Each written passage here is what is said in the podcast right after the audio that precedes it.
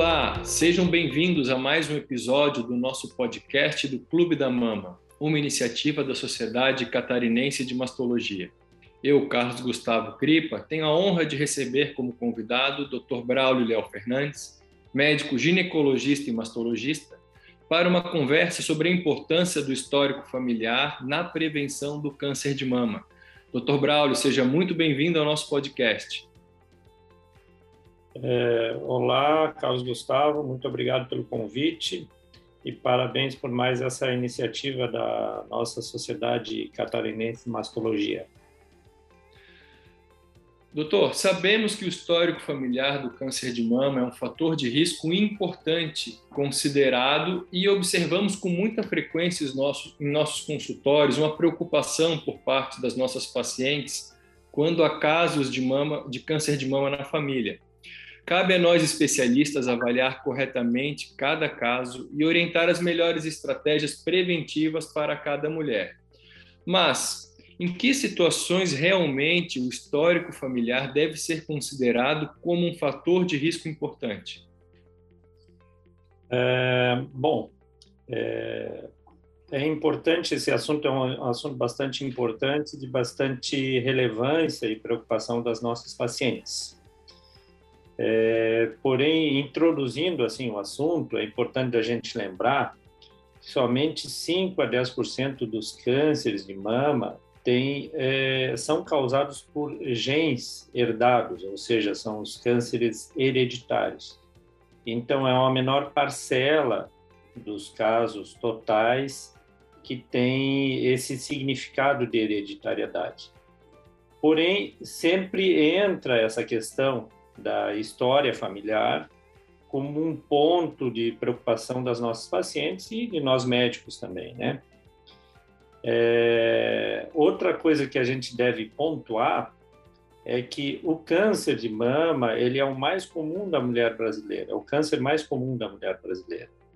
E é relativamente frequente de haverem casos na, na, nas famílias, né, de câncer de mama. Então, esses, essas situações sempre devem ser avaliadas com tranquilidade, né?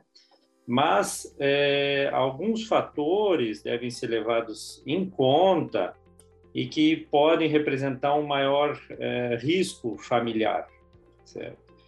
Um deles é, é uma situação que tem se tornado cada vez mais comum, é a presença de uma mutação já conhecida em uma família de aumento de risco de câncer de mama.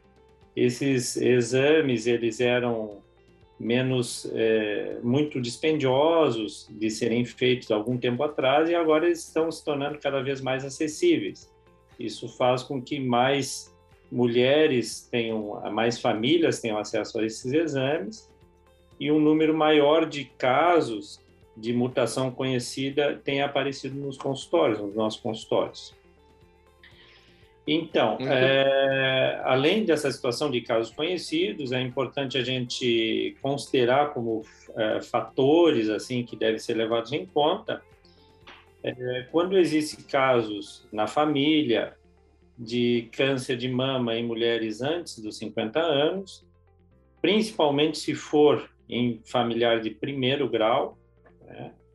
ou se existirem mais casos mesmo não sendo familiares de primeiro grau.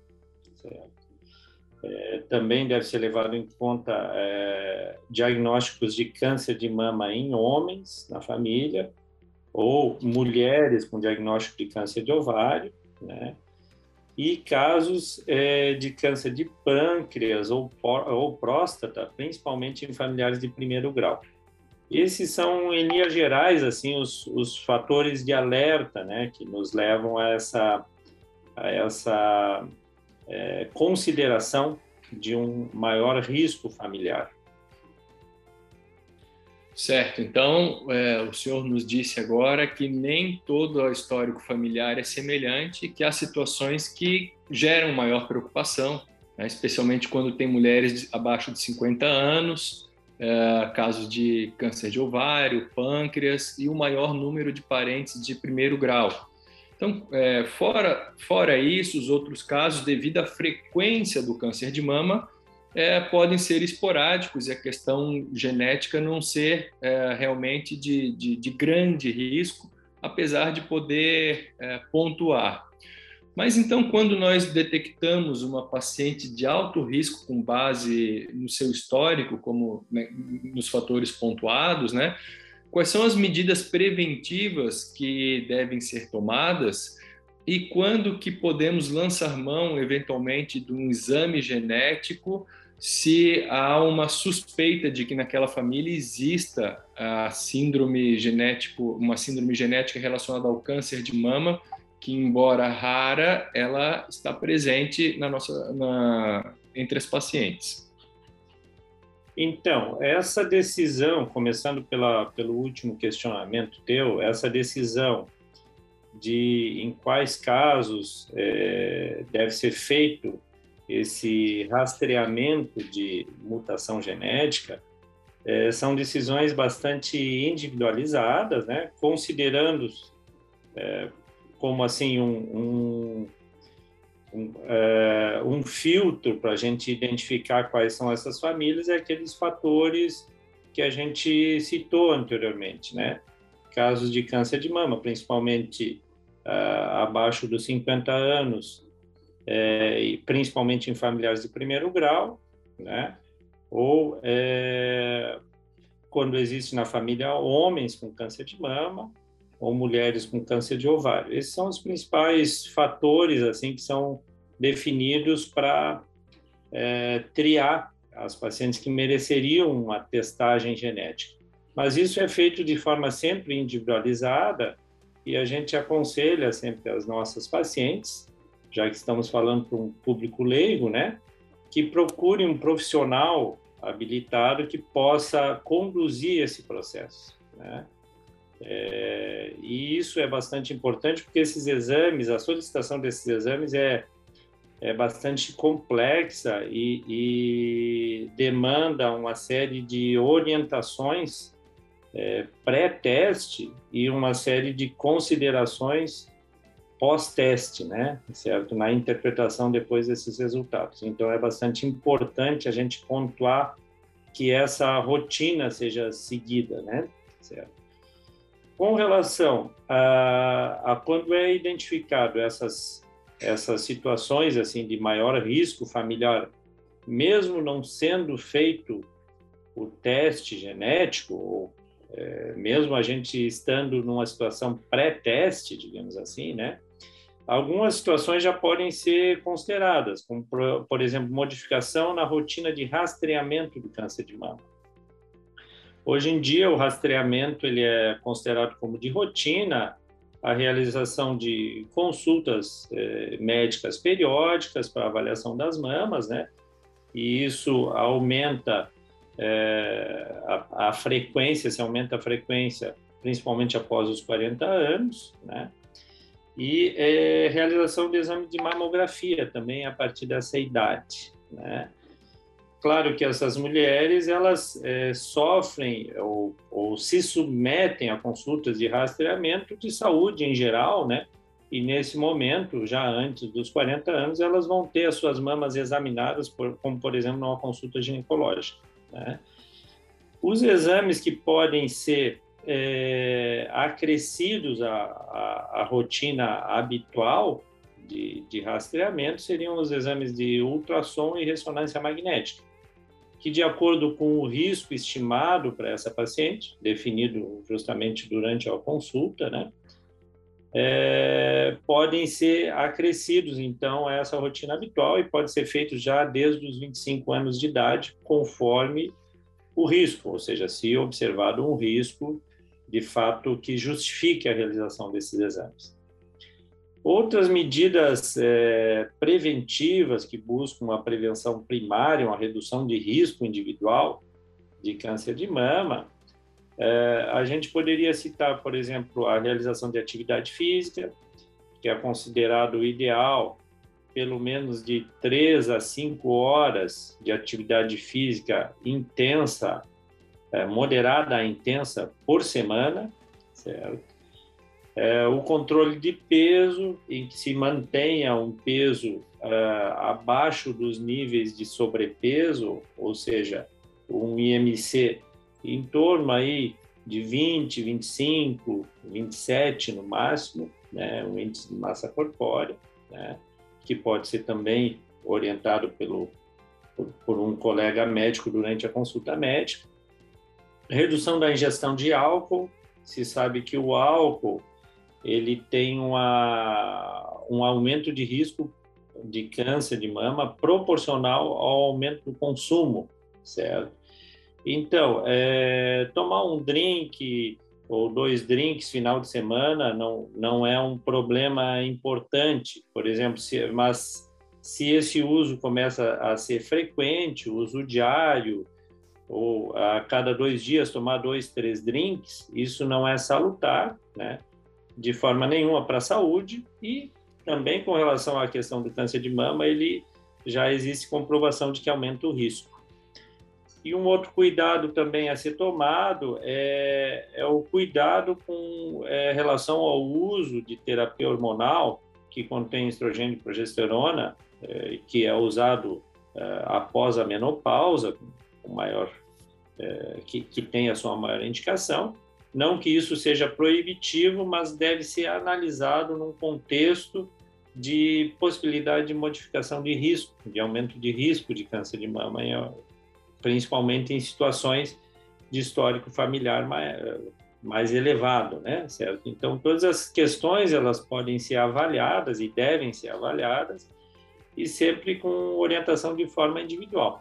Mas no geral, atividade física, controle de peso e redução da ingesta de álcool são medidas de saúde geral, assim, que todas as, as pessoas deveriam se submeter assim e que no caso específico do câncer de mama pode ter o impacto assim na redução de risco.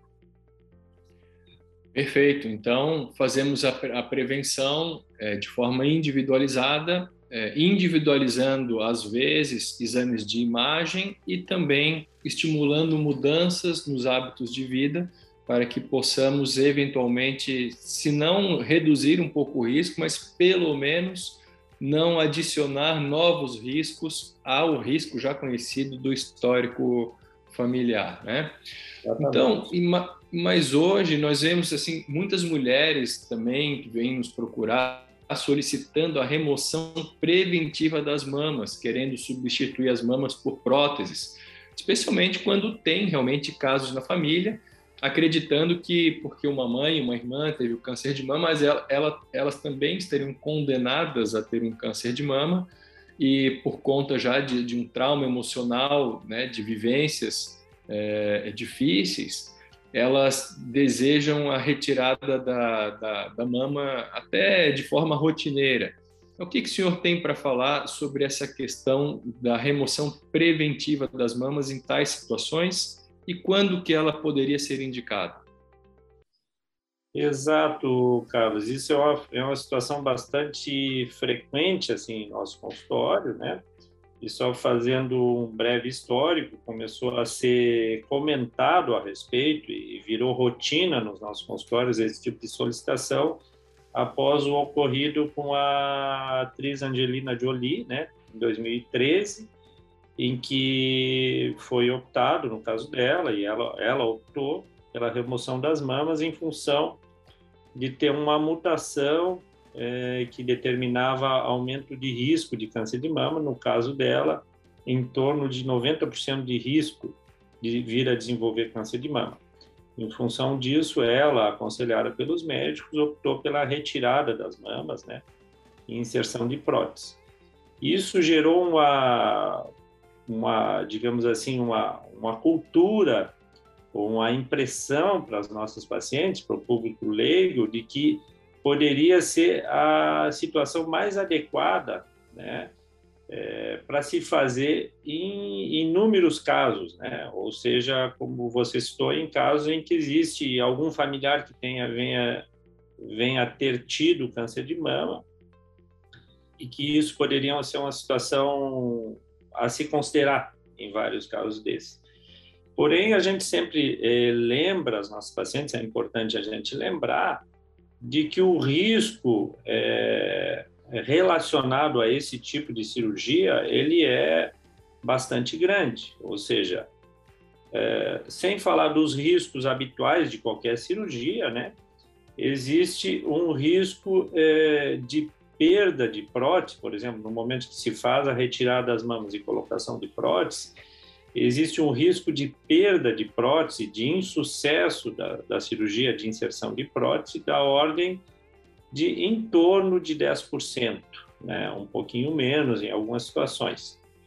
É, e isso pode causar um problema extremamente importante para essa paciente, porque os, os procedimentos de resgate, ou seja, uma vez a paciente fazendo a cirurgia, retirada das mãos, colocação de prótese, se ela tiver nessa situação de insucesso da reconstrução, o resgate, ou seja, refazer a cirurgia de inserção de prótese, ele vai demandar tempo e vai, vai demandar também cirurgias múltiplas, ou seja, essa paciente é, com é, uma enorme frequência, ela vai precisar de pelo menos duas a três cirurgias para reverter esse processo, né? E é, isso pode gerar um problema muito sério, né? É, tanto do, do, ponto de vista é, psicológico, né, para essas pacientes, quanto do ponto de vista físico, ou seja, desconfortos gerados pela cirurgia e pelas múltiplas cirurgias que, que poderão ser necessárias nessa situação. Então, considerando toda essa situação do risco né, é, envolvido nessas cirurgias, é, é importante que se é, tenha em mente que o benefício para se considerar submeter esse tipo de cirurgia deve ser muito grande, ou seja, se o risco é muito grande, o benefício tem que ser muito grande também, né?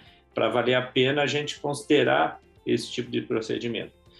E o benefício comprovado hoje em dia para indicação desse tipo de cirurgia seria quando existe uma comprovação de fato de aumento de risco de câncer de mama naquela mulher em específico, né?